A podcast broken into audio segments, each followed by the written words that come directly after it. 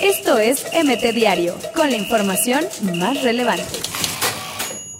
La Liga MX queda suspendida hasta nuevo aviso por brote de COVID-19. Como medida preventiva por la pandemia de coronavirus, Liga MX Ascenso y Liga MX Femenil se pararán hasta nuevo aviso.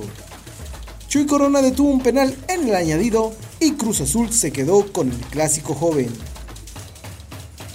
Tras salir de la cárcel, Renato Ibarra se fue a tomar el aire a Hidalgo.